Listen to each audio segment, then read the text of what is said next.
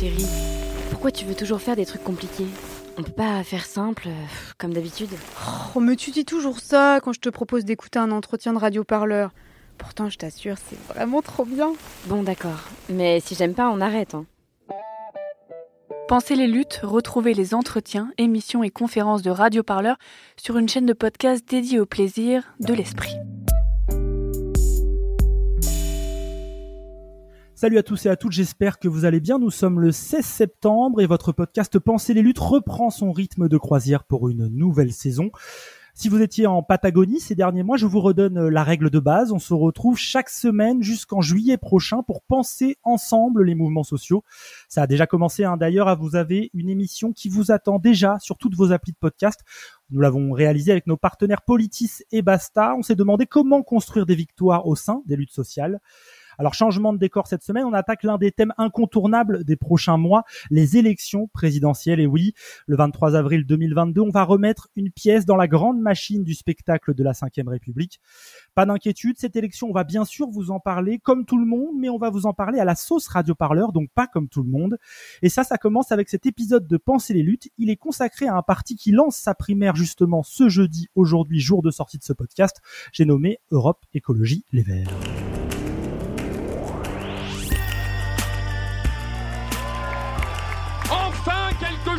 Se passe Pensez les luttes. Pensez les luttes. Quelque chose, mais quoi? Votre podcast hebdomadaire sur Radio Parleur. Il faut arrêter de parler en notre nom. Parce qu'on est assez grand pour parler, on est assez grand pour prendre la parole.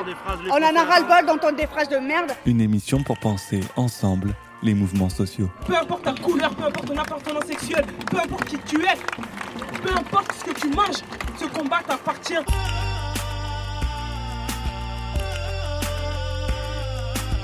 Le.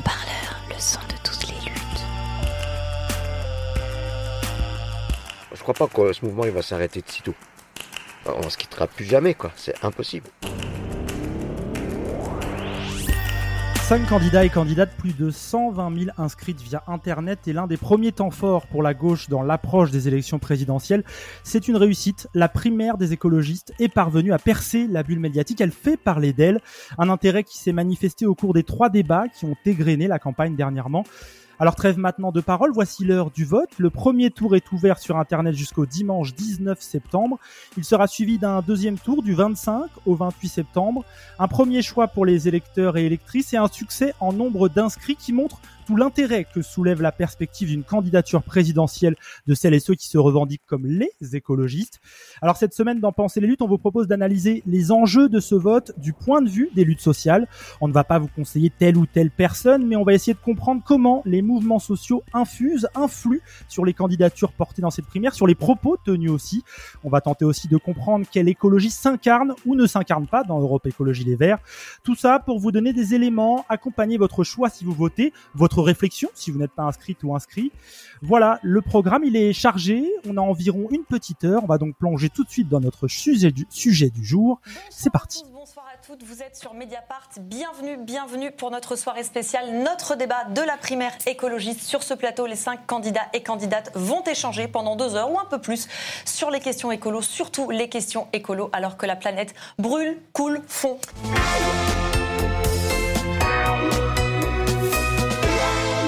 Bonsoir à tous les cinq et bienvenue sur le plateau de Mediapart. Bonsoir.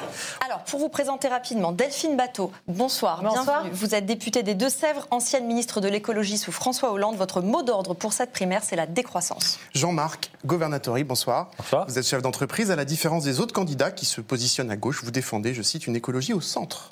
Yannick Jadot, bonsoir, bienvenue. Vous êtes député européen, ancien responsable des campagnes de Greenpeace France. Votre message dans cette campagne, la responsabilité des écologistes est de gagner la présidentielle. C'est possible, dites-vous. Éric Piolle, bonsoir. Vous êtes bonsoir. ingénieur de, de, formation de profession et maire de Grenoble. Vous vous définissez comme, je cite, radical, pragmatique et humaniste. Et Sandrine Rousseau, bonsoir, bienvenue. Vous êtes économiste, ancienne vice-présidente de la région Nord-Pas-de-Calais. Vous vous définissez comme écoféministe. Votre slogan Les temps changent. Oui, les temps changent. Vous nous direz pourquoi. Et dans ce débat, il y aura quatre parties le climat, les modes de vie plus respectueux de la nature, comment concilier écologie et sociale, et puis la pratique du pouvoir et la diplomatie écologique. Allez, prenez le programme Radio Parleur. Voilà, tout simplement pour poser un peu les termes de notre discussion, les premiers instants du troisième débat de cette primaire. Il était organisé le 10 septembre dernier eh bien, par nos amis de Mediapart. Vous le retrouvez d'ailleurs euh, sur leur site internet. Un extrait qui vous rappelle qui sont les candidates et candidats, qui pose aussi un peu euh, quelques sujets discutés au cours de cette campagne. Alors pour parler de tout ça, j'accueille d'abord euh, Thomas à mes côtés. Bonjour. Bonjour. Thomas, tu es journaliste à Radio Parleur. Tu vas m'accompagner tout au long de cette émission pour euh, discuter avec nos invités, des invités que je vais présenter. Euh, vous allez entendre, ils sont un peu partout en France et même dans le monde. Euh, Rosalie Salone, bonjour. Bonjour. Vous êtes avec nous, vous, depuis Rennes, militante chez Les Verts. Vous êtes membre de la commission féministe au sein d'Europe Écologie Les Verts. Vous soutenez la candidature de Sandrine Rousseau et vous étiez notamment candidate aux dernières élections législatives et plus récemment lors des départementales, à chaque fois dans votre terre de Bretagne. Depuis Vancouver, beaucoup plus loin, j'accueille Vanessa Jérôme. Bonjour. Bonjour. Merci d'abord d'être avec nous depuis Canada, malgré un fort décalage horaire. vous êtes politiste, docteur associé à l'université Paris 1 et vous êtes l'autrice de l'ouvrage que j'ai tout près de moi. l'ouvrage se nomme Militer chez les Verts aux éditions presse de Sciences Po. Enfin, euh, du côté euh, de Grenoble, cette fois, Simon Persico, bonjour. Bonjour. Euh, vous êtes enseignant-chercheur en sciences politiques à Sciences Po Grenoble et au sein du laboratoire Pacte. Vous avez publié de nombreux articles sur les questions politiques, et en particulier les Verts. Euh, je cite notamment, il y en a plein, hein, mais en 2020, la poussée inachevée de EELV leçon du premier tour des municipales. C'est avec Florent Gougou. Euh, voici pour les présentations. Merci à vous d'être présente et présent avec nous. Thomas, on va démarrer tout de suite. Tu as une première question pour nos invités et ça concerne, on va dire, l'identité même d'Europe Écologie Les Verts et de celles et ceux qui, qui font ce parti. Oui, tout à fait. On voulait commencer avec euh, donc euh, Vanessa Jérôme. Euh, dans votre livre Militer chez les Verts, vous évoquez EELV comme un parti mal connu, caricaturé et pris dans la polysémie du mot écologiste. Alors, bah, pour démarrer, peut-être, est-ce qu'on peut donner deux trois pistes sur le profil des militants et militantes sur les valeurs de base de ce parti? Oui, bien sûr. Alors, euh, le profil des militants, bah, alors, sa première caractéristique, finalement, c'est qu'il évolue relativement peu au fil du temps. On a toujours euh, à peu près euh, les mêmes militants, et en tout cas les mêmes manières d'entrer dans ce parti. Pour faire très vite, il y en a trois. Soit ce sont des scientifiques des sciences du climat et de la terre qui, évidemment, deviennent de plus en plus sensibles aux enjeux du changement climatique de perte de biodiversité et qui euh, finalement sont euh, convaincus par leur objet de recherche euh, de militer, ce qui est une autre manière de, faire, de compléter leur trajectoire de scientifique. La deuxième manière d'entrer chez les Verts, d'arriver chez les Verts, c'est d'avoir une trajectoire qui est plus liée aux ONG, aux associations, aux associations caritatives, au scoutisme, aux expériences dans le grand sud de la planète euh, qui confronte euh, bien la réalité euh, du lien entre inégalité sociale et inégalité environnementale et qui incline donc à vouloir s'engager. Et puis enfin la toute dernière est une trajectoire qui passe plutôt par les luttes féministes, sociales, contre le mal logement, pour le revenu d'existence, pour la reconnaissance des droits des personnes euh, LGBTQ, euh, voilà, donc plutôt des luttes sociales. Et ces trois profils-là, euh, finalement, se retrouvent à chaque génération militante dans le, parti écologiste dans des proportions qui sont relativement stables. Il est vrai qu'on a vu ces dernières années, en tout cas dans le parti de LV, les militants, l'idéologie un peu des militants évoluer, mais qui sont les, les électeurs et les électrices de base de ce parti? Alors, les électeurs euh, traditionnels euh, sont euh, ceux qui que l'on peut caractériser euh, d'environnementaliste. Et je fais bien la différence entre environnementalisme et écologie, parce que l'écologie politique en France, elle a poussé à gauche, et c'est pas pour rien. Elle a poussé sur justement ce lien entre inégalité sociale et inégalité environnementale.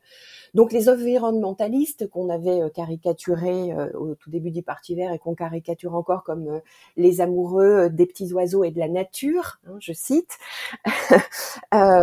voilà, sont, sont toujours toujours présents euh, mais dans des proportions qui ont évolué au fur et à mesure que justement euh, le parti politique, dans le milieu des années 90, euh, s'ancrait à gauche. on a ensuite un autre type de d'électeurs qui sont justement les électeurs qui ont une trajectoire très à gauche au départ et qui sont amenés par l'actualité, par l'évolution du climat, des réalités, de leurs rencontres aussi bien sûr, à devenir écologistes. Donc pour le dire plus simplement, on a soit des écologistes qui se politisent à gauche, soit des politisés à gauche qui s'écologisent. Oui, il est important de rappeler hein, que dans les premiers temps hein, d'Europe Écologie Les Verts, on trouvait des personnes comme Francis Lalonde ou Antoine Wechter qui aujourd'hui sont beaucoup plus proches euh, de la famille de la droite. Chose intéressante, on vient un peu de définir les, on va dire les, les, cartes d'identité de base euh, de ce parti, mais pour le coup, euh, pour partir dans cette primaire qui est quand même notre sujet du jour, ce qui est très intéressant, c'est qu'on a plus de 120 000 personnes qui sont inscrites pour participer à cette primaire. Alors, pour vous donner une idée, en août 2020, dans un article du Parisien, la direction des Verts estimait à 10 000 le nombre de, personnes à jour de cotisation. C'était même présenté comme plutôt une réussite euh, par rapport à d'autres partis. Euh, pour cette primaire qui s'ouvre jeudi 16 septembre, est donc clairement au-delà du premier cercle militant. Euh, Simon Persico, comment vous le percevez cette, cette explosion du nombre de participantes et participants? On peut le percevoir comme une comme un, un, signe supplémentaire de, du dynamisme de l'écologie politique française en ce moment. Euh, D'abord rappeler que euh, c'est vraiment un record historique en termes de nombre de participations à une primaire, parce que les, les Verts ont une tradition de primaire ouverte pour laquelle il suffit de s'inscrire et de cotiser pour peu peu d'argent, mais jusqu'ici le record c'était 33 000, ouais. À l'époque où pourtant il y avait euh, Hulot et Eva Joly, donc une certaine visibilité, une certaine notoriété des candidats, mais qui était c'était trois fois, voire quatre fois moindre. Et donc euh, voilà, ça, ça indique ce, dynamisme-là, cette attente. Et en plus, euh, en vrai, il y a eu deux, deux, semaines en réel, réellement de campagne et de visibilité de, de cette campagne dans la vie politique, puisque la campagne n'a pas démarré avant les régionales. Ensuite, ça a été l'été où on sait très bien que on parle peu de politique, et donc il y a eu les deux semaines de la rentrée pour monter en visibilité. Donc on on peut même penser que si euh, cette campagne avait duré un peu plus longtemps, cette campagne de, mobilisation et d'inscription, on serait peut-être arrivé euh, encore un peu plus haut. Donc voilà, ça, correspond aussi à ce qu'on voit par ailleurs. Enfin, le, fait que euh, les enjeux climatiques sont de plus en plus présents de manière très concrète, comme le disait Vanessa, et puis aussi dans les mobilisations avec les marches pour le climat, euh, que euh, on a vu aussi quand même la, dynamisme, le dynamisme de, de, de l'écologie politique aux élections. C'était vrai aux européennes en 2019, c'était vrai aussi aux municipales et même en partie au régional, même si euh, les résultats sont compliqués à interpréter de par la, la, très forte abstention. Mais il y a, y a, indéniablement une forme de dynamisme de l'écologie politique en ce moment, dont, dont ça, dont ce, ce nombre de 100, 122 000 adhérents témoigne, enfin adhérents électeurs potentiels de la primaire euh, témoignent. Thomas, tu avais une question pour nos invités. Pour euh, Rosalie, en effet, euh, ça fait plusieurs années que vous militez, vous, au, sein d'Europe Écologie Les Verts. comment est-ce qu'en tant que militante, justement, encartée, vous, vous accueillez ce, ces, nouveaux militants, enfin, en tout cas, ces, ces nouveaux votants, ces nouvelles personnes qui souhaitent choisir le ou la candidate de votre parti? Alors déjà, avec beaucoup de fierté, premièrement, avec euh, ouais beaucoup d'honneur, euh, avec euh, beaucoup de plaisir. après, on va pas se mentir, aussi avec une certaine forme de pression. je sais qu'au niveau national, notamment, bah, tout le monde fait très attention à, ce que, d'un point de vue technique, tout se passe très bien. N'empêche que, parce qu'effectivement, c'est la première fois que les cette opération qui est quand même qui sert du coup à désigner candidat à la présidentielle des écologistes, qu'il y a autant de personnes qui vont y participer. C'est la première fois que c'est aussi visible ça veut dire qu'il y a une énorme attente de la part de la dans, dans, la société. Comme l'a dit euh, Simon Persico, en plus euh, deux semaines de campagne, c'était quand même euh, extrêmement court.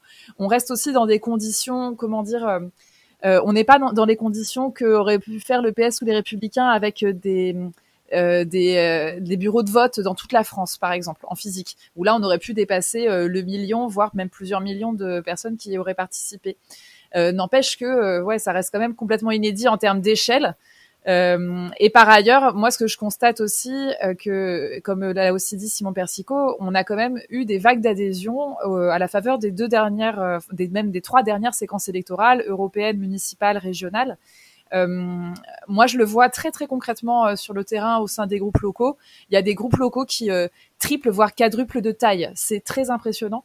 Et très concrètement, ça, ça pose de, vraies questions en matière de, bah, de formation, d'outillage des euh, nouvelles personnes qui arrivent et, euh, bah, j'ai envie de dire, d'intégration euh, au logiciel idéologique. Je pense qu'on va en parler un petit peu euh, après, mais, mais vraiment, cette question de l'évolution du logiciel idéologique des, de l'écologie politique en France, en ce moment, elle est assez passionnante à observer. Très rapidement, Rosalie Salin, est-ce qu'il n'y a pas un peu un effet quand même de dire quand on est engagé tous les jours, voir arriver des gens qui euh, n'ont pas d'engagement physique au sein, souvent au sein d'Europe Écologie Les Verts, qui ont le choix de légitimité de faire le même choix que vous. Est-ce que ça pose pas question? Alors, est-ce que on les connaît physiquement dans la vraie vie entre guillemets ou pas? Moi, je pense qu'on les connaît beaucoup plus que ce qu'on croit. Hein. Vraiment, je pense qu'on les côtoie de loin en loin dans les associations, dans les manifs. Il euh, y en a qui ont peut-être même déjà adhéré, qui sont, qui n'ont pas persévéré pour euh, parce que c'est pas si simple en vrai hein, de militer dans un parti politique et peut-être que euh, ils sont proches en fait. Moi, je serais pas surprise qu'en réalité, ils suivent ces questions-là depuis longtemps. Après, euh, oui, il y a, y a, une histoire d'opportunité euh, d'avoir connaissance en fait euh, tout simplement que la primaire est ouverte. Euh, ça, euh, par rapport à notamment 2012, moi je pense que la, la connexion en général des, de la population en France a vachement augmenté en fait tout simplement. Hein. Les gens sont plus plus connectés, plus informés. les bons des chaînes YouTube, des réseaux sociaux, etc. ça peut en témoigner. Euh, et non, moi je pense qu'en réalité, on peut, ça, ça, ça, serait en apparence, j'ai envie de dire, un, une couronne quoi, qui serait autour d'Europe Écologie Les Verts, un cercle qui serait autour et qui, euh, bah ouais, nous sont des formes de compagnons de route quoi, en partie, je pense. Simon Persico, euh, Rosalie Salin parle d'une couronne et justement cette couronne, on a peut-être un sentiment à la rédaction de Radio Parleur, on a peut-être tort, c'est que ces inscrits et inscrites, elles sont plus issues de sympathisants issus de la gauche, d'Europe Écologie Les Verts, de partis qui sont à sa gauche, que de partis aussi qui sont à sa droite. Est-ce que le discours politique du parti a évolué dans ce sens? Est-ce qu'il y a une forme de radicalité écologique qui trouve un écho plus fort euh, chez les Verts et auprès de ces nouveaux sympathisants? Il y a, deux dimensions dans votre question. La première, c'est est-ce que, euh, de manière générale, si on faisait une moyenne, le discours qui est tenu dans cette primaire s'inscrit à gauche et donc mobilise des électeurs qui se considèrent comme à gauche? La réponse est oui. Euh, à part Governatori qui parle d'écologie de centre et puis qui prend des positions hein, qui correspondent de fait à, au centre, voire à la droite en fait, hein, sur toute une série d'enjeux, le féminisme par exemple. Mais euh, du coup, à part lui, les autres se situent dans un espace politique qui est clairement ancré à gauche en termes de politique publique, en termes de propositions, etc. Donc ça, c'est sûr. Après, dans quelle mesure est-ce que cette campagne-là mobilise exclusivement des électeurs qui sont à la gauche de ce qu'étaient les Verts aujourd'hui, euh, ce que sont Europe Écologie les Verts depuis euh, depuis une dizaine, une quinzaine d'années. Hein. Vanessa Jérôme a montré que ça n'avait pas vraiment changé. Là, je pense pas. Je pense que il y a des, des candidats qui mobilisent des secteurs différenciés de la société civile un peu élargie, là dont parlait Rosalie Salin. L'idée de couronne, c'est tout à fait juste à mon avis. C'est des cercles concentriques de proximité. Et, euh, et donc en fait, ces réseaux autour de ces candidats qui représentent des des perceptions un peu différentes, certains plus ancrés dans les mouvements sociaux euh, autour du, du féminisme, euh, des revendications euh, autour de la liberté d'expression, de, de la lutte contre les violences policières, etc., de la lutte contre le colonialisme de Sandrine Rousseau. Donc ça, il y a sans doute des cercles qui se mobilisent très fortement dans cette campagne. Et puis il y a d'autres cercles, peut-être plus modérés, plus proches des sociodémocrates, etc., du côté de Yannick Jadot, par exemple, pour prendre un peu de pôle, ou du, du côté de Delphine Bateau, pour prendre un peu de pôle. donc non, j'ai, enfin, je me garderais bien de savoir quels sont ces électeurs qui se mobilisent, puisque ça dépend dépend justement de la capacité de ces, candidates et de ces candidats à euh, mobiliser, à, à, donner envie euh, de, de s'inscrire. Et puis je pense il y a aussi euh, comme le disait très bien Rosalie Salin, il y a, vraiment cette volonté euh, d'une partie euh, de, citoyennes et de citoyens, euh, peut-être un peu plus éloignés du politique, mais pas si loin, de se dire bah là cette fois on a une opportunité de choisir et donc on choisit. Et de ce point de vue-là, enfin c'est sûr que ça peut aboutir à des résultats qui sont pas conformes à des attentes. et en, même temps, c'est dur de fixer des attentes. Ce qui est certain, c'est que là, il y a une mobilisation large d'un corps électoral dont peu de choses indiquent qu'il y a des formes d'entrisme noyautage, etc. Et donc ça donnera une image assez fidèle de ce que euh, euh, un cercle quand même plus large que le parti euh, de personnes qui se considèrent comme écologistes au sens large, qui sont prêtes à signer cette, charte des valeurs, considèrent comme le meilleur, candidat, le meilleur candidat ou la meilleure candidate. Donc j'ai pas l'impression que ça que ça biaise en quoi que ce soit le choix final. Enfin, en tout cas, c'est trop incertain. On le saura peut-être après, et encore, on peut même pas dire que ce soit vraiment biaisé, parce qu'on n'a pas d'informations réelles sur sur les préférences à l'intérieur des Verts, qui, on le rappelle, hein, on parle de 10 000, peut-être 20 000 adhérents, donc euh, euh, là, on, est à une autre échelle. Alors moi j'ai une question euh, qui ira, peut-être un peu dans le sens de Rosalie Salin, euh, puisqu'elle disait sûrement peut-être connaître un peu euh, ces nouveaux inscrits. Les organisations du type Alternativa, Extinction Rebellion ou Youth for Climate, Climate, pardon pour mon accent, qui gravitent autour des thématiques d'Europe Écologie Les Verts, portent des discours aujourd'hui de rupture avec nos sociétés actuelles. Est-ce que il y a une influence de ces organisations sur, par exemple, le nombre d'inscrits pour les primaires? Euh, Vanessa Jérôme peut-être? Écoutez, clairement, euh, moi je suis assez euh, d'accord avec ce qui vient d'être dit jusque-là sur les deux versants, c'est-à-dire à la fois sur le fait que bien malin serait celui qui peut répondre en toute honnêteté intellectuelle à cette question. Le principe d'une primaire ouverte, c'est qu'on ne connaît pas le corps électoral, et c'est justement à la fois l'attrait euh, et tout le risque de ce type euh, d'exercice. Euh, en revanche, on sait quand même que ça nécessite un petit peu plus d'investissement que de cliquer je valide sur une charte que j'ai pas lue ou qui m'intéresse pas ou qui porte des valeurs qui seraient pas les miennes et de cliquer rapidement en ayant payé 2 euros pour participer. Donc euh, les intrus, euh, voilà, qu'on pourrait, ou euh, ceux qui font de l'entrisme, sont effectivement pas si nombreux que ça, parce qu'en réalité, il suffit pas juste de cliquer. Il faut, quand même un petit peu plus que ça. Donc, ça favorise plutôt effectivement les gens qui sont ce que euh, euh, Rosalie appelle la couronne, c'est-à-dire en gros les sympathisants, les proches qui sont effectivement euh, des militants des mouvements sociaux, des associations, des ONG que, que, vous évoquiez là, et qui sont non seulement des compagnons de route, mais tous les partis politiques en ont un peu, mais qui sont d'autant plus des compagnons de route que le parti vert a historiquement Hein, euh, la capacité euh, de faire militer euh, des gens qui ne sont pas adhérents. Les Verts sont pas des prosélytes de la carte d'adhésion. Ils jamais été et ils ne le sont pas. Maintenant, ils n'y ont plus intérêt en plus. Donc, il y a toujours les frontières du Parti Vert français. Elles sont poreuses, elles sont floues. je rappelle qu'on peut militer et faire tout dans ce parti politique sans avoir la carte du parti, y compris se faire élire pour deux raisons. D'abord parce que les Verts ont jamais été assez nombreux euh, pour ne pas avoir recours aux euh, listes qu'ils appellent vertes et ouvertes. Hein. Ils ont toujours été au-delà des rangs de leurs militants, tout simplement parce qu'à un moment donné, il y a un principe de réalité. Il faut présenter une liste dans une mairie. Vous avez 27 noms ou 40 noms à aligner euh, en fonction de la taille de la commune. voilà, vous n'avez pas dans le groupe vert autant de militants. Puis le deuxième, c'est que ce parti est quand même ancré euh, dans les luttes euh, sociales et écologiques euh, historiquement, et que ce, lien, même s'il évolue, perdure. Donc il y a effectivement là un ensemble de ce qu'on appelle parfois la mouvance écologiste, qui est là et élargie d'abord aux organisations partisanes, hein, qui font partie maintenant du pôle écologiste, puis à leurs sympathisants, qui vont, selon toute vraisemblance, s'inscrire pour cette primaire. Et du coup, ça me permet de dire que je pense que la particularité de cette primaire, parce qu'en réalité, les Verts sélectionnent depuis toujours leurs participants à l'élection présidentielle par primaire. Ils en ont testé toutes les formes, ouvertes, fermées, semi-ouvertes. Ils en ont testé toutes les modalités parce qu'en plus, ils en changent à chaque fois. La particularité, il me semble, de cette, euh, de cette primaire, en dehors du contexte évidemment très porteur, c'est que pour la première fois, tous les candidats incarnent finalement toutes les sortes d'écologie politique qui ont poussé en France.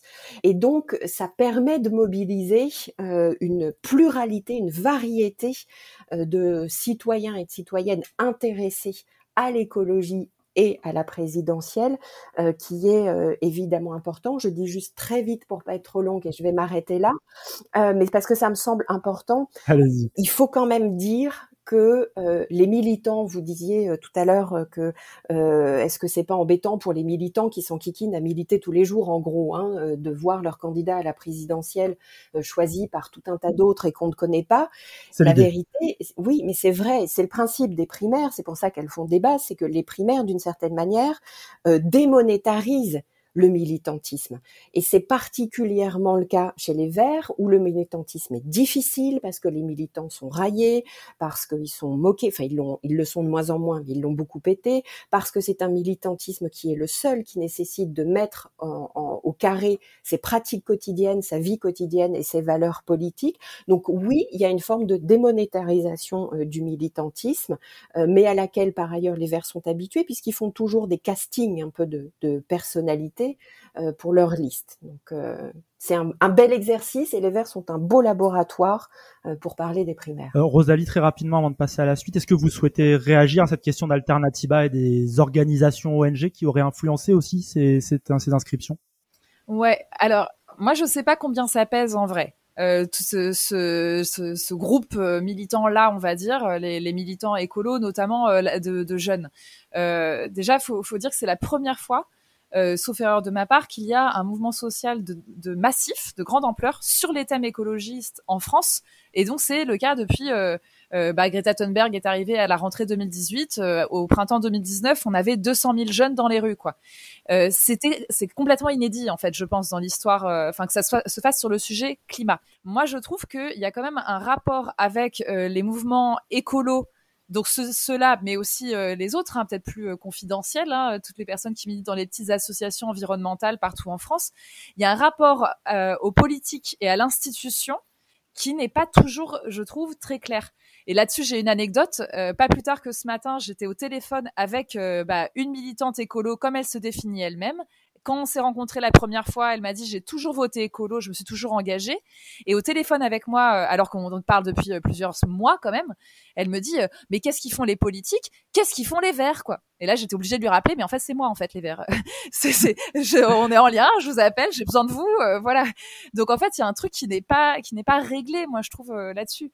Et donc je me je, vois bien aussi dans mes réseaux à moi comment certaines personnes que je côtoie depuis des années parfois, donc Alternativa notamment, euh, mais d'autres, euh, qui n'avaient même pas euh, vu qu'il y avait une primaire, quoi. Tellement ils sont loin en fait de, de, de la politique institutionnelle. Je pense aussi au, à tous les réseaux, par exemple le, le, le renouvellement de génération qu'il y a autour de certains réseaux, par exemple des luttes antinucléaires, euh, notamment où il y a eu voilà tous les rassemblements féministes à Bure, etc.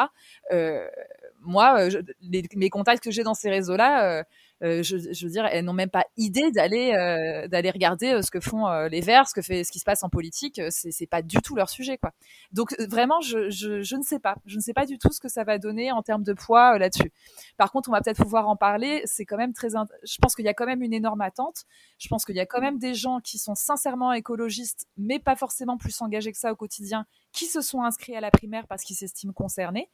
Et euh, je pense aussi qu'en termes de lien avec d'autres mouvements sociaux qui ne se définissent pas comme écologistes, là, on va peut-être assister à quelque chose de très intéressant. Bah justement, on vient d'essayer de dresser en quelques lignes le portrait de celles et ceux qui vont voter ou non, d'ailleurs, lors de cette primaire écologiste. Euh, je rappelle que le premier tour est ouvert jusqu'au dimanche 19 septembre. Euh, je voudrais maintenant vous proposer d'évoquer dans Penser les luttes les mouvements sociaux, les mobilisations qui s'incarnent, qui ont infusé dans cette primaire écologiste, que ce soit lors des débats ou à travers euh, du profil des candidats et candidates. et justement, Rosalie Salin parlait de Bure. Bah justement, on va y aller à Bure. On va commencer par une lutte, celle portée par le féminisme et l'éco féminisme. On, part à Bure et je vous raconte ça après. Les sorcières vont te cramer On va au bûcher Les sorcières vont te cramer Bonjour Qu'est-ce qui vient de se passer? Ouais, En fait, on vient de faire une marche féministe pour aller euh, contester le laboratoire, euh, enfin le soi-disant laboratoire de stockage de déchets nucléaires. D'accord. Et vous êtes habillée comment aujourd'hui En sorcière. Pourquoi en sorcière Oh, mais parce que j'ai toujours bien aimé les sorcières. Ma grand-mère était sorcière, elle faisait tourner des clés, elle récitait des paroles. Et en quoi c'est important pour vous d'être en week-end non mixte, en manif non mixte? Oh, D'abord, c'est chouette, l'ambiance est toujours différente. Oh, c'est ça, quoi. Voilà. Oh. Ouais, l'ambiance est super chouette. Pourquoi? Parce qu'on est en confiance, on peut s'exprimer comme on veut. Euh, c'est pas tous les jours comme ça quand même. Hein.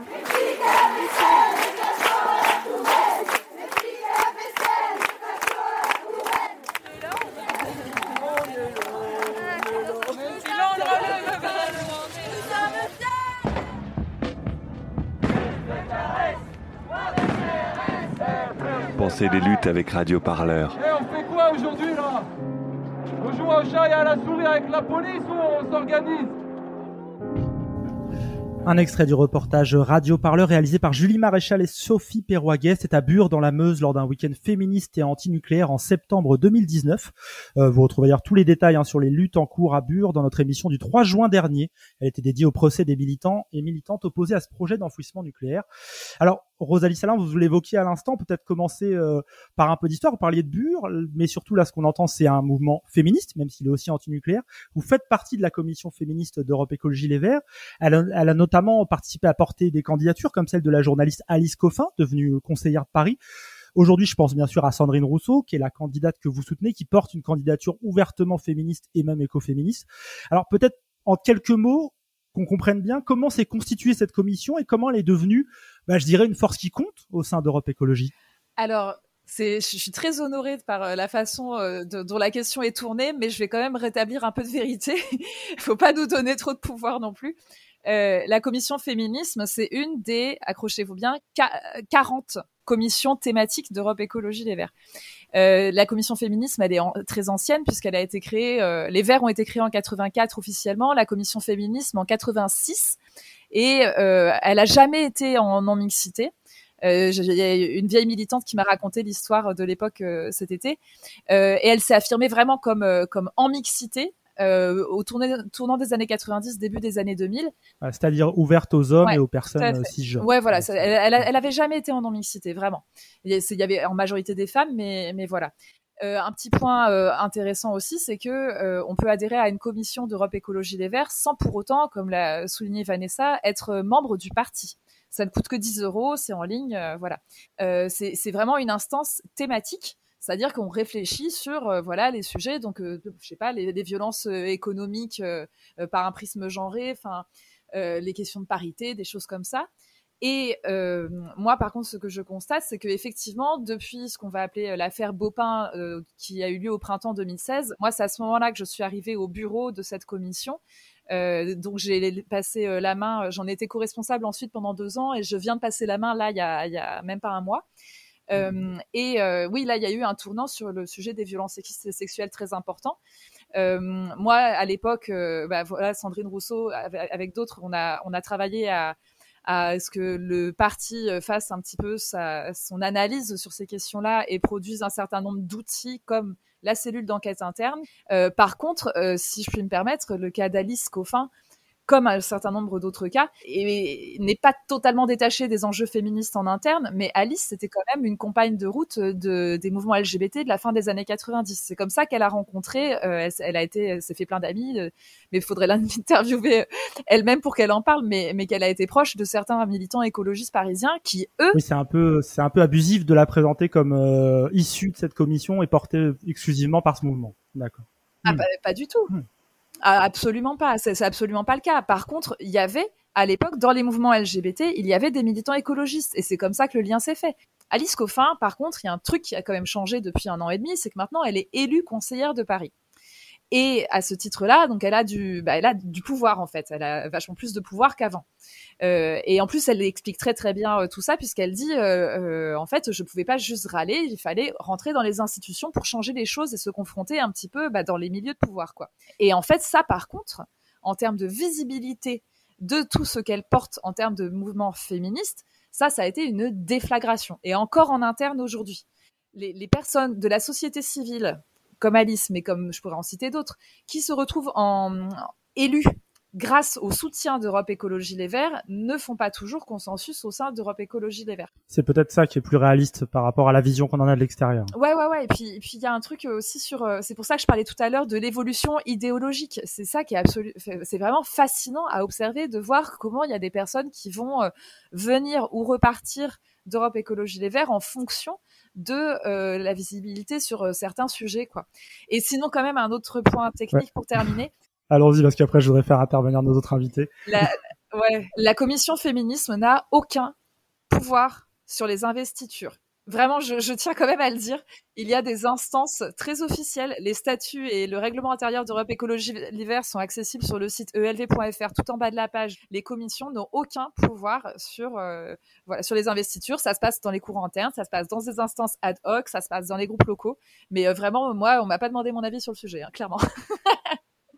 Euh, Vanessa Jérôme, pour euh, continuer un peu sur le, sur le féminisme, euh, est-ce que justement la montée en puissance des mouvements féministes et l'importance justement qu'elle prend à l'intérieur euh, d'Europe Écologie Les Verts, est-ce qu'elle ne marquerait pas l'émergence d'une nouvelle génération de militantes et de militants à l'intérieur du parti? Alors moi, je suis toujours embêtée avec ces questions de génération, euh, parce que d'abord, elles se ressemblent beaucoup, elles s'interpénètrent. Euh, si vous prenez les générations de militants verts, il y a des historiques qui étaient là à la création du parti, et puis il y en a d'autres qui euh, alimentent l'énorme turnover que connaît ce parti, qui partent au bout d'un an. Donc, en termes de génération, je ne sais pas exactement. En tout cas, ce qui est sûr, c'est que premièrement, contrairement à ce que les, les Verts racontent parfois, le féminisme n'est pas dans leur ADN. D'abord, j'aime pas cette métaphore euh, organiciste. Et ensuite, il faut bien comprendre que euh, EELV, ou le Parti vert, est historiquement celui qui est reconnu comme le plus féministe, enfin surtout euh, celui qui est le plus paritaire en interne. Et c'est pas pareil, hein, parce que la parité sert souvent de cache-sexe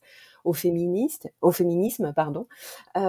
donc il n'est pas aussi féministe que ça. Il faut toujours rappeler qu'il l'est devenu parce que des militantes euh, qui venaient justement des luttes féministes se sont inscrites dans ce parti et ont mené bataille pour la parité interne et pour que les thèmes féministes soient mis à l'agenda euh, du parti euh, dans son programme, dans sa, sa, manière de, de, fonctionner. on l'a bien vu d'ailleurs au moment de, de, de l'affaire Baupin en 2016. Ce que le monde découvre, c'est que le, le Parti vert n'est pas si féministe que ça, hein, finalement. Euh, en revanche, je précise en deux mots. Hein, euh, pour, parce qu'on vient d'évoquer deux fois l'affaire Bopin, c'est une affaire euh, de violence sexuelle au sein du parti, et notamment une des victimes de Denis Bopin était Sandrine Rousseau, qui est actuellement candidate. Voilà. C'est compliqué, mais les détails sont sur Radio Parle. voilà, pour, pour faire vite, on peut dire comme ça. Euh, moi, ce que je vois, euh, en fait, et qui a un lien pour revenir peut-être un peu sur, sur la primaire, hein, euh, c'est que euh, la force, on parle beaucoup euh, de, de, la force du mouvement climatique. Là, effectivement, il y a aussi beaucoup de jeunes qui se sont engagés, les marches climat, Greta Thunberg, etc. Mais moi, il me semble que de ce point de vue-là, c'est un mouvement climatique, alors Jean-Baptiste Combi aurait pu le dire, qui est extrêmement dépolitisé le climat, c'est la cause euh, que l'on peut défendre le plus quand on est de n'importe quel parti politique ou presque. J'exclus euh, l'extrême droite, qui s'en est toujours fichu et qui continue de, n'en rien avoir à faire. Euh, c'est typiquement l'argument de l'élu de droite qui vous dit mais enfin moi j'ai les mêmes poumons que vous, donc moi aussi ça m'intéresse. Donc la cause climatique, c'est une cause qui mobilise typiquement sur le changement climatique, mais pas nécessairement sur la politique. Rosalie laissait entendre tout à que tous les jeunes d'Alternativa et tout ça ont pas tous le même rapport de proximité avec le politique et elle avait raison. Euh, en revanche, toutes les autres causes qui sont portées par l'écologie, et particulièrement l'écologie ancrée à gauche, comme elle s'est inscrite en France, euh, elles, elles sont des causes politiques, et à commencer par euh, les droits des personnes LGBT, euh, les droits des femmes et la cause des violences faites aux femmes. Et moi, je crois que pour le nom de Sandrine Rousseau a beaucoup été cité, je crois que la particularité et peut-être le risque que prend Sandrine Rousseau dans cette primaire, c'est de défendre pour la première fois, c'est la première fois que EELV a une candidate qui est finalement, euh, avec ce prisme écoféministe, l'alliance de tous les mouvements sociaux les plus forts de ces dernières années en France. Les marches climat, pour faire vite, hein, les marches climat, les gilets jaunes, MeToo et Black Lives Matter, donc la question euh, euh, du racisme de la société euh, française, du racisme systémique et des violences policières. C'est la première fois, ces thèmes sont toujours débattus, hein, évidemment, et ils font partie du logiciel écologiste vert, mais c'est la première fois qu'il y a une candidature, et en l'occurrence une candidate, qui dédie sa candidature à cette forme d'alliance entre, entre euh, les luttes, euh, pour reprendre euh, aussi un, un, vocable qui a circulé chez les jeunes écologistes, hein, qui était l'année dernière l'écologie, l'allié des luttes. Voilà, ça, je mmh. crois que c'est nouveau. Ouais, fin du mois, fin du monde, même combat, des choses qu'on a pu entendre dans les manifestations. Euh, Simon Persico, je, je, voulais vous faire réagir. Depuis le début de cette primaire, on entend beaucoup, effectivement, de concepts un peu nouveaux dans, on va dire, l'habitude politique traditionnelle. Euh, on vient d'évoquer écoféminisme, on vient d'évoquer les gilets jaunes. Je pense aussi au concept de décroissance porté par Delphine Bateau, voire même, même si c'est vraiment moins neuf, à cet arc humaniste que veut incarner Eric Piolle. On a le sentiment qu'il y a une forme de renouvellement des idées au sein d'Europe Écologie Les Verts et même par rapport à 2017, une évolution euh, assez rapide en fait. Euh, je suis pas sûr d'être tout à fait d'accord avec euh, l'apparition de, de, réelles nouveautés. Euh, franchement, sur la décroissance, c'est un, un, enjeu qui est porté depuis longtemps. Je me souviens qu'en 2003, les Verts avaient voté une, une, motion sur la décroissance. Après, le fait que les autres candidats l'utilisent pas est plus lié à des raisons de communication politique et stratégique, en disant bon, c'est un mot qui est trop fort et qui du coup euh, va antagoniser une partie trop importante de l'électorat pour le mobiliser tel quel sur le fond des politiques publiques en matière de production et de consommation. Après, les, les, les candidats sont relativement d'accord. En tout cas, c'est ce qui est apparu euh, lors, lors, des différents débats. Moi, je disais par exemple la question de l'Europe, c'est au centre du projet d'Europe Écologie Les Verts, notamment sous Cohn-Bendit. On se souvient de ce succès aux européennes à la fin des années 2000.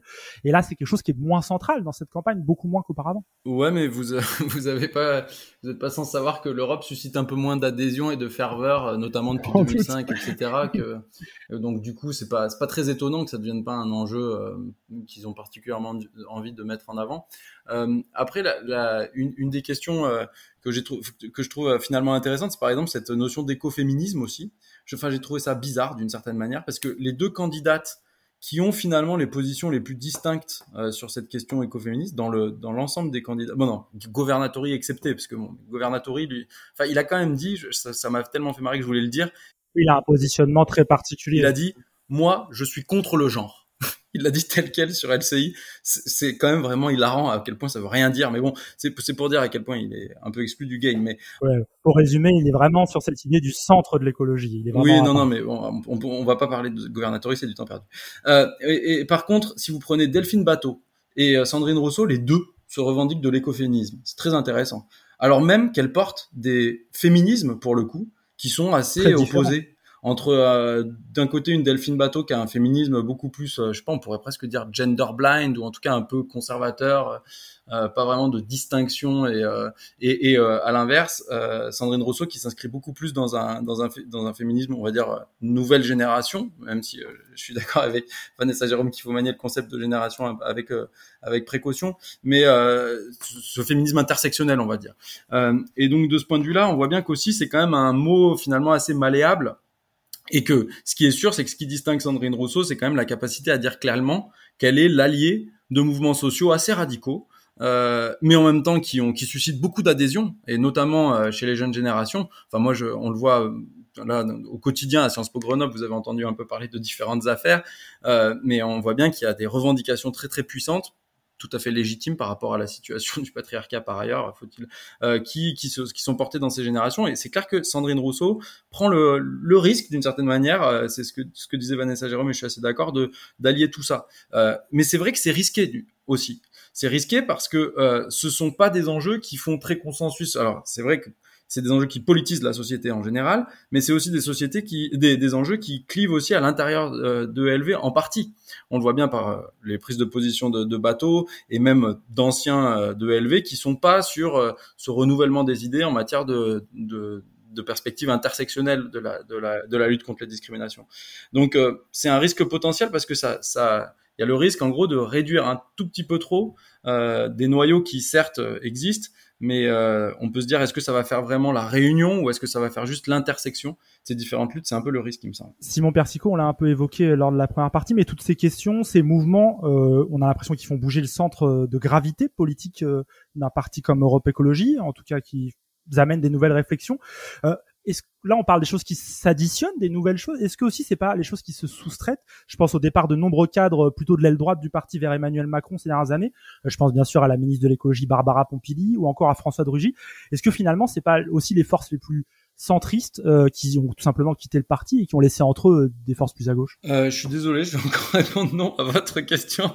J'en suis vraiment désolé.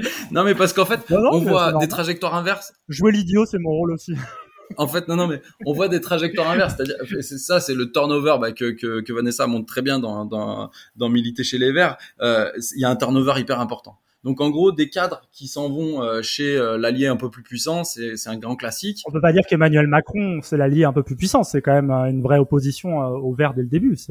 Non, non, pas l'allié, enfin, vers le, le, le, le, copain d'à côté, enfin, pas le copain, l'ennemi d'à côté, mais pour, comme, comme d'ailleurs, il y a eu des départs quand les Verts ont décidé de sortir du gouvernement socialiste vers, vers ce côté-là. Mais après, on voit aussi là, par exemple, dans la campagne, des gens comme Aurélien Taché, qui quittent Macron pour revenir euh, vers les écolos. Euh, des gens comme Mathieu Orphelin aussi, député qui a été élu sur les listes LREM et qui rejoignent les écolos. Delphine Bateau aussi, c'est le symbole d'une trajectoire inverse, c'est-à-dire de gens qui viennent plutôt de la droite des Verts et qui décident de s'en rapprocher en s'éloignant de leur famille politique d'origine. Donc je dirais que là, pour le coup, on est je, je suis pas si sûr qu'il y a eu un, un tel éclaircissement. Ce qui est certain, c'est que euh, ces gens-là, quand ils ont fait cette bascule, euh, je parle de Delphine Bateau, d'Orient Tachot, de, de Mathieu Orphelin, etc., ils ont accepté aussi euh, de faire une bascule idéologique. et d'être un peu plus radicaux dans, dans les propositions qu'ils font, notamment en matière de, de décroissance, etc. C'est quand même intéressant de voir comment il s'appelle l'autre, le mathématicien. Cédric Villani? Par exemple, qui était donc député LREM avant, et qui maintenant est porte-parole de Delphine Bateau. Tout à fait, soutien de Delphine Bateau, et donc qui se fait le héros de la décroissance. Et là, pour le coup, je, je mettrai un petit désaccord avec ce que disait Vanessa Jérôme. Euh, la manière dont sont politisés les enjeux, euh, les enjeux climatiques, enfin les enjeux, on va dire, liés aux crises écologiques, y compris dans la campagne des primaires, euh, elle est aussi politisée dans le sens où on voit bien que ça met en évidence euh, des, un affrontement entre euh, l'intérêt commun des générations futures et d'une vie un peu heureuse et les intérêts économiques. C'est quand même ce qui ressort de cette campagne aussi, quand, quand on laisse suffisamment de temps pour discuter des enjeux autour de la transition écologique. Parfait. Ben, on va continuer à avancer euh, dans ce penser les luttes. Depuis le début de cet épisode, on cherche à donner des clés à vous qui nous écoutez pour comprendre le mieux possible les enjeux de cette primaire et au-delà de ça, les enjeux d'une candidature écologiste au présidentiel. Euh, n'hésitez pas d'ailleurs à nous faire des retours hein, sur euh, les réseaux sociaux. On est toujours preneuse, preneur de critiques, d'avis. Et justement, pour notre dernière partie, on souhaitait se pencher sur un un constat, peut-être une critique qui est revenue au sein de pas mal de discussions au sein de la rédaction en préparant cette émission ces derniers jours. On s'est pas mal demandé en préparant euh, cette émission quelles étaient les écologies, on va dire au sens pluriel, euh, représentées dans cette primaire et aussi donc par Europe Écologie Les Verts, mais aussi lesquelles nous paraissaient un peu mis de côté. Et forcément, euh, en tout cas, on est à plusieurs, plusieurs à, tomber d'accord. on a forcément pensé à ça. On écoute. Nos enfants mangent moins bien qu'ailleurs. Nos enfants respirent moins bien qu'ailleurs. Nos enfants vont avoir une espérance de vie par rapport à d'autres territoires. Voilà, et ça, c'est des réalités qui sont chiffrées, qui sont documentées. Ben, nous, on travaille aussi pour améliorer nos conditions matérielles d'existence. C'est une chose. Maintenant, il ne faudrait pas nous réduire à ça. Parce que dans le propos de certains écologistes, les habitants et les habitantes des quartiers populaires, c'est les bons élèves. Pourquoi? Parce qu'on est pauvre, on n'a rien. Du coup, on ne gaspille pas. Non?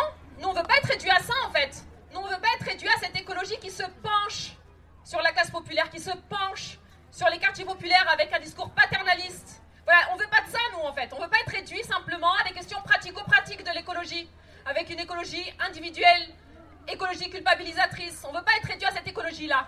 Nous, on veut aller vers l'écologie politique. Il n'y a pas plus noble que de vouloir protéger ses gosses. Nous, c'est ce qu'on veut faire, mais pas simplement en tant que mère, en étant à la maison, nous, on n'est pas que des mères au foyer, en fait. On n'est pas que dans la, confiture à la fraise et les petits câlins, les petits bisous. Nous, on est des mères sujets politiques. C'est-à-dire que nous, pour protéger nos enfants, on va dehors. On occupe l'espace public. On occupe Vert Dragon. Pour nous, l'écologie populaire, c'est aussi un moyen de se réapproprier le pouvoir politique qu'on nous confisque dans les quartiers populaires. Voilà, on nous confisque notre pouvoir politique. On nous sous-humanise. Ici, on va travailler à ce que nos enfants voient leur dignité respectée. Pensez les luttes, votre podcast hebdomadaire sur Radio Parleur. Pour penser ensemble les mouvements sociaux. Vous aurez peut-être reconnu la voix de Fatima Wassak, militante et cofondatrice du Front de Mer. Elle est l'autrice récente du passionnant essai La puissance des mers, et porte la question d'une écologie des quartiers populaires.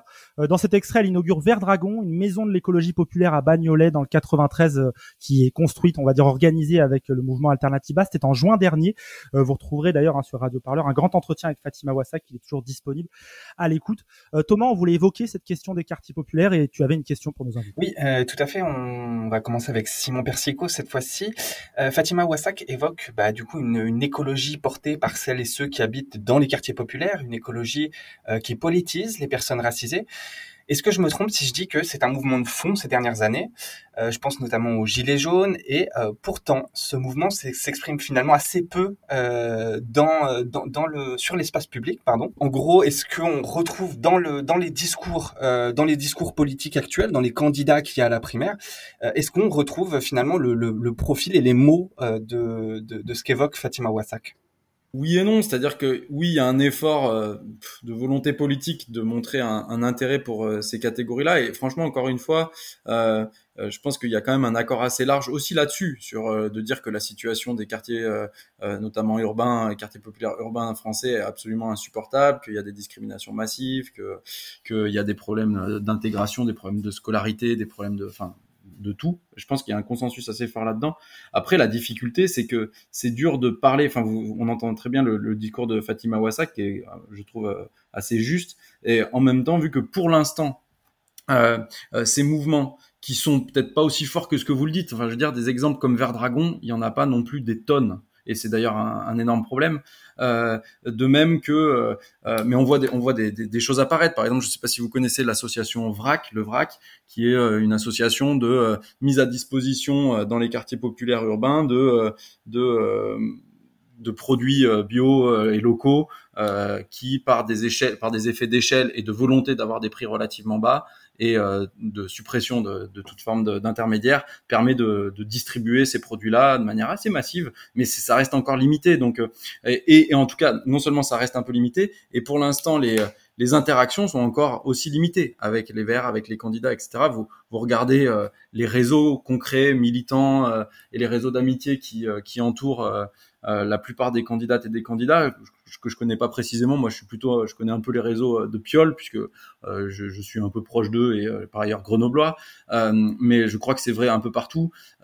cette diversité-là et cette écologie qui est vraiment très populaire, elle se représente un peu, un peu partout, moi, de l'impression que j'ai. Elle se représente pas massivement parce qu'elle est encore dans un moment initial de, je dirais, de, de, de son développement. Mais après, franchement, ça rend très optimiste. L'initiative Vert Dragon, j'ai l'impression, puisque ce qui est certain, c'est que les Verts sont incapables, aussi parce qu'ils sont trop petits, mais d'avoir une approche euh, euh, de, participation sociale à l'expression euh, de ces revendications dans les quartiers populaires. Ils sont pas assez nombreux. Sociologiquement, c'est plutôt des gens de centre-ville qui, du coup, ont du mal en fait, quand même si, même si avec la bonne volonté, ils auraient envie d'aller militer.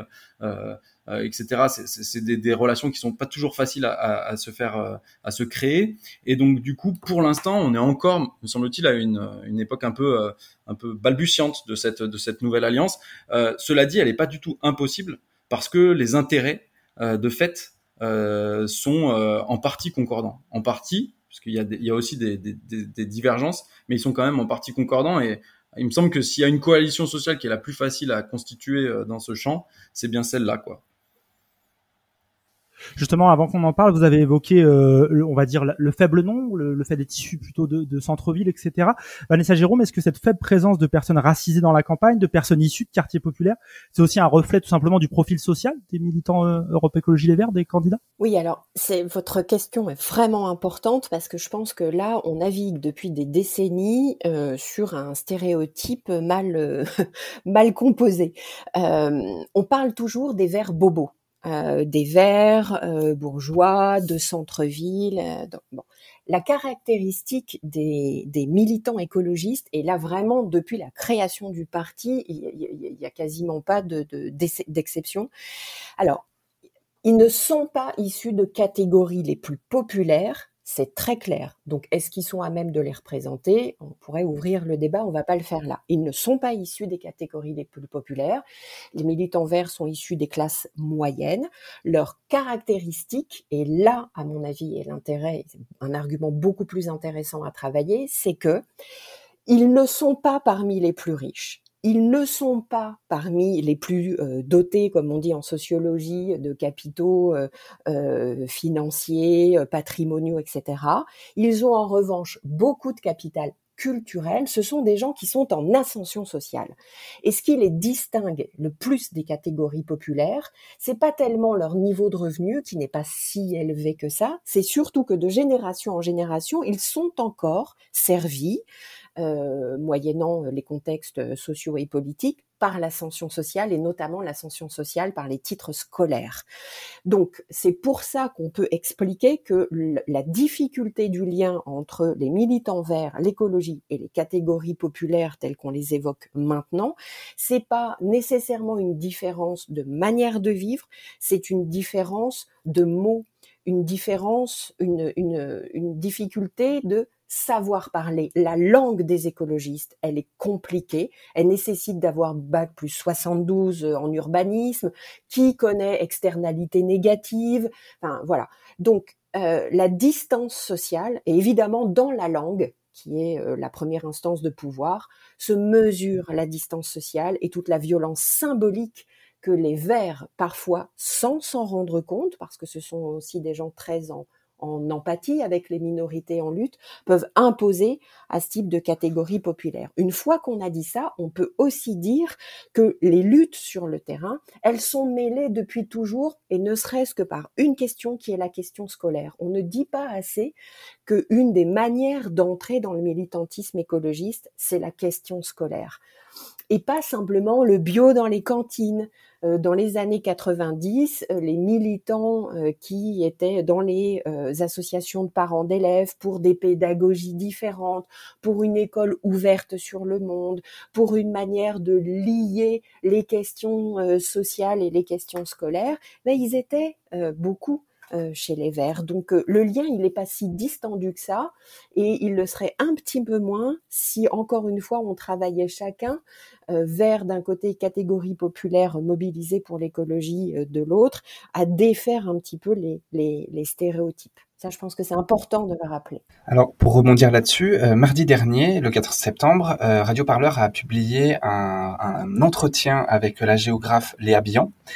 Et elle parlait justement d'un, d'une vision réductrice que pouvait avoir notamment Europe Écologie Les Verts, mais toutes les organisations qui qui sont proches justement de ces thématiques, euh, qu'elles auraient justement un regard sur les quartiers populaires euh, qui considérerait que les quartiers populaires ne peuvent pas euh, se préoccuper des questions écologiques parce que ils sont dans la précarité et qu'ils doivent d'abord sortir de la précarité avant de pouvoir s'occuper des questions écologiques.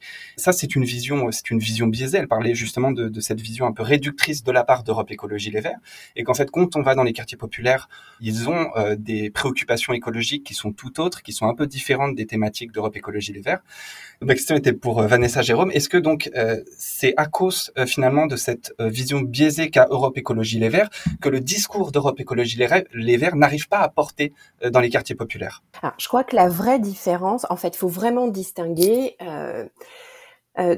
chez Europe Écologie Les Verts, comme dans tous les partis politiques, il y a des militants terrain et puis il y a ceux qu'on voit à la télévision et qui sont devenus pour beaucoup des professionnels de la politique c'est surtout les professionnels de la politique, plus que les écologistes, qui comprennent rien aux thématiques quotidiennes des catégories populaires en fait, d'accord? Euh, Chez Europe Écologie, si on laisse tomber un petit peu euh, ce qu'on voit le plus dans les médias, euh, les parlementaires, les ministres, etc., qui ont un train de vie de classe politique française, il y a un nombre incalculable de femmes seules, de femmes, familles monoparentales qui galèrent pour boucler leur fin de mois. Il y a un nombre important de jeunes gays ou de jeunes lesbiennes virées euh, de chez eux en situation précaire, précaire. La trajectoire, si vous regardez la trajectoire professionnelle, scolaire des Verts, euh, la caractéristique de ces trajectoires, c'est qu'elles sont beaucoup chahutées par le militantisme, mais aussi par les conditions économiques et sociales euh, que, la France euh, offre en général. Vous avez un nombre incalculable euh, de jeunes ou de trentenaires qui ont trois masters, qui parlent quatre langues et qui n'ont pas de boulot, ou qui font des stages à l'Assemblée, ou voilà. Donc les conditions de vie des militants verts et non pas des professionnels de la politique vert qu'on voit à la radio ou la télévision sont très proches finalement euh, des de celles des, des, catégories populaires. Donc euh, les et ils partagent et c'est ça qui est important, ils partagent une somme de pratiques communes, c'est-à-dire qu'on fasse attention euh, à pas gâcher sa nourriture parce qu'on n'a pas de quoi finir le mois ou parce qu'on a en tête que en Afrique on meurt de faim, je caricature, hein, mais voilà. Ben, dans le fond, on fait la même chose. On ne gâche pas sa nourriture. Voilà. Donc, euh, je pense que euh, si on revient sur la question du militantisme de terrain, si on reprend les luttes par le bas et pas par ces grands discours euh, macro, on va trouver assez vite euh, non seulement une empathie, mais un partage de conditions de vie, de conditions d'habitation, euh, à défaut d'espoir social, parce que là très clairement ça les distingue. Hein, les Verts ont des espoirs sociaux parce qu'ils ont des diplômes, parce que voilà ils ont des, des ressources dans leur portefeuille de vie que les catégories populaires n'ont pas. Euh, c'est, c'est clair. Ils ont plus d'espoir, plus d'espoir, mais pas nécessairement des conditions de vie toujours supérieures à ce point. Hein. C'est pas voilà, c'est, c'est, c'est pas la gauche caviar, hein, les Verts. Donc euh, euh, voilà, et je crois que la meilleure manière de, montrer ça, euh, bah, c'est de lutter ensemble sur le terrain et de valoriser ces luttes de terrain et, pas peut-être de, se construire à tout prix en oubliant cela des statures présidentielles. Parfait, on arrive doucement à la fin de cette émission, mais avant ça, j'aurais voulu vous entendre, euh, Rosalie Salin, sur une question. Euh, vous avez une particularité un peu dans la discussion et dans l'image qu'on se fait des Verts, c'est que vous, vous êtes présenté dans des zones plutôt rurales de Bretagne, à chaque fois, législatives ou départementales. Et est-ce que, euh, pour vous, ces thématiques qu'on évoque là depuis dans cette troisième partie, elles s'appliquent aussi dans ces milieux ruraux, parce qu'on a souvent cette image de quartier populaire urbain, et finalement, c'est beaucoup plus large que ça. Oui, euh, clairement, oui. Euh, alors d'abord, moi, je voudrais quand même euh, vous remercier chaudement pour le son de Fatima Wassak que j'ai trouvé d'une qualité incroyable. Bravo, heureusement que vous existez, Radio Parleur, parce que vraiment, vous nous trouvez toujours des sons absolument exceptionnels. Et là, vraiment. C'est elle qui a fait le job, hein, faut le dire. ouais, mais c'est quand même, faut, faut les diffuser, quoi. Faut les diffuser, ces, ces espèces de cris de dignité incroyables. Et il y a que, enfin, il y a que vous qui le faites avec cette qualité-là. Merci donc, beaucoup. Euh, merci beaucoup. Euh, alors, effectivement, oui, moi, du coup, je connais mal les quartiers populaires. Par contre, je peux, euh, même si je suis pas originaire, on va dire, de, enfin, voilà, je, je, je viens pas d'un milieu agricole à la base. J'ai pas grandi dans la pampa profonde. Moi, au contraire, je suis plutôt, comme l'a dit Vanessa, hein, en ascension sociale et donc pour moi, bah, pour ma, famille, la ville, c'était un lieu de promesse aussi. Donc je suis originaire plutôt de la ville. Mais effectivement, oui, donc au législatif 2017, mais surtout départemental là de 2021, euh, ouais, j'étais vraiment. Euh, en fait, moi, du coup, là, je suis à Rennes pour les besoins de l'enregistrement de l'émission, mais, mais j'habite en centre-Bretagne. Euh, alors clairement, oui, moi je retrouve avec ce que ce que ce qu'on me raconte, j'ai envie de dire, de quartiers populaires, je retrouve le, le mode survie qui a été décrit. Euh, c'est-à-dire que oui, clairement, euh, les gens, euh, leur vie quotidienne, elle est imprégnée à chaque instant de problématiques écolo, que ce soit l'économie, les économies d'énergie, un truc complètement con. Hein. Mais moi, je fais énormément de kilomètres en voiture et j'y pense à chaque fois. Je me dis, mais comment ça se fait quoi? En plus, je roule au diesel, alors la totale, quoi. Et du coup, il n'y a pas un instant où je me dis, mais et je me pose la question, y compris par rapport à ce ce qui est en débat dans la primaire sur les quotas carbone. en fait, quelqu'un avec mon profil, mes voisins, euh, enfin, comment on va faire en fait concrètement avec des quotas carbone? Moi, je me pose vraiment la question. Et donc, ça, je prends cet exemple-là, mais il y en aurait plein d'autres l'alimentation, euh, les pesticides, euh, etc. la qualité de l'air même. Hein, en Bretagne, on a une enquête qui est sortie qui décrivait qu'il y avait énormément d'ammoniac dans l'air en Bretagne et que c'était quand même un problème. et en fait, les gens le savent très bien, mais c'est pas pour autant qu'ils vont le politiser. Euh, et en plus, j'ajouterais à ça que, euh, alors, avec beaucoup de pincettes parce que je connais mal le sujet, mais autant on peut avoir, je pense, dans certains quartiers populaires, une conscience de classe. La, question de la, conscience de classe et euh, la politisation, j'ai envie de dire, des questions de classe sociale, chez les Verts, elle est, elle est inégale, j'ai envie de dire. Tout le monde ne le politise pas du tout, mais alors pas du tout de la même façon pour tout un tas de raisons qui seraient très longs à expliquer. et j'ai l'impression qu'en milieu rural, c'est encore pire. C'est-à-dire que vraiment, on, on je, alors j'en parlais, euh, il y a des histoires aussi, je pense qu'il y a aussi des spécificités de la société bretonne par ailleurs, mais on ne parle pas sa classe sociale, on ne s'affirme pas en tant que pauvre, on s'en protège, on s'en défend, on s'en recule autant que possible. Et euh, donc il y a tout ce qui va être signe extérieur de richesse, mais en réalité, en termes de niveau de vie, on est sur des choses qui sont euh, parfois très très basses, quoi. Donc donc euh, oui, après, le lien avec l'écologie politique, il est, euh, il est très compliqué, quoi. Il est très compliqué. Merci beaucoup euh, Rosalie Salin pour, pour ce, ce retour sur le, territoire dans lequel vous vivez. On va devoir malheureusement s'arrêter ici pour cet épisode de Penser les luttes. On a un peu quitté la primaire écologiste sur la fin, mais c'est des enjeux que vont devoir affronter et répondre les candidats écologistes candidates à la présidentielle. Je vais remercier nos invités avant de vous quitter. Rosalie Salin, vous êtes donc, je rappelle, militante au sein d'Europe Écologie euh, Les Verts. Vous êtes membre de la commission féministe. Vous soutenez la candidature de Sandrine Rousseau. Vous étiez notamment candidate aux dernières élections législatives et euh, plus récemment départementales. On vient d'en parler en Bretagne. Vanessa Jérôme, merci beaucoup. Euh, vous êtes politiste, docteur associé à l'université Paris 1 et autrice de l'ouvrage Militer chez les Vertes aux éditions Presse de Sciences Po. N'hésitez pas à le lire, c'est hyper intéressant sur euh, bah, qui sont les militantes et militants. Et enfin Simon Persico, merci. Vous êtes euh, enseignant, chercheur en sciences politiques à Sciences Po Grenoble et au sein du laboratoire Pacte. Vous avez publié de nombreux articles sur les partis politiques, en particulier sur le travail d'Europe Écologie Les Verts. Merci à vous trois. Je salue aussi euh, Thomas Yayani. Merci à toi. Merci à toi. M'avoir accompagné tout au long euh, de cet épisode. Euh, quant à nous, chers auditeurs, auditrices de Radio Parleur, je rappelle que si vous êtes inscrit ou inscrite à la primaire écologiste, eh bien, vous pouvez voter. Hein, c'est jusqu'au 10 dimanche 19 septembre à 17h. Euh, nous, on se retrouve la semaine prochaine pour un nouvel épisode de Penser les luttes. C'est votre podcast pour penser ensemble les mouvements sociaux. Je vous souhaite une très bonne journée. Salut.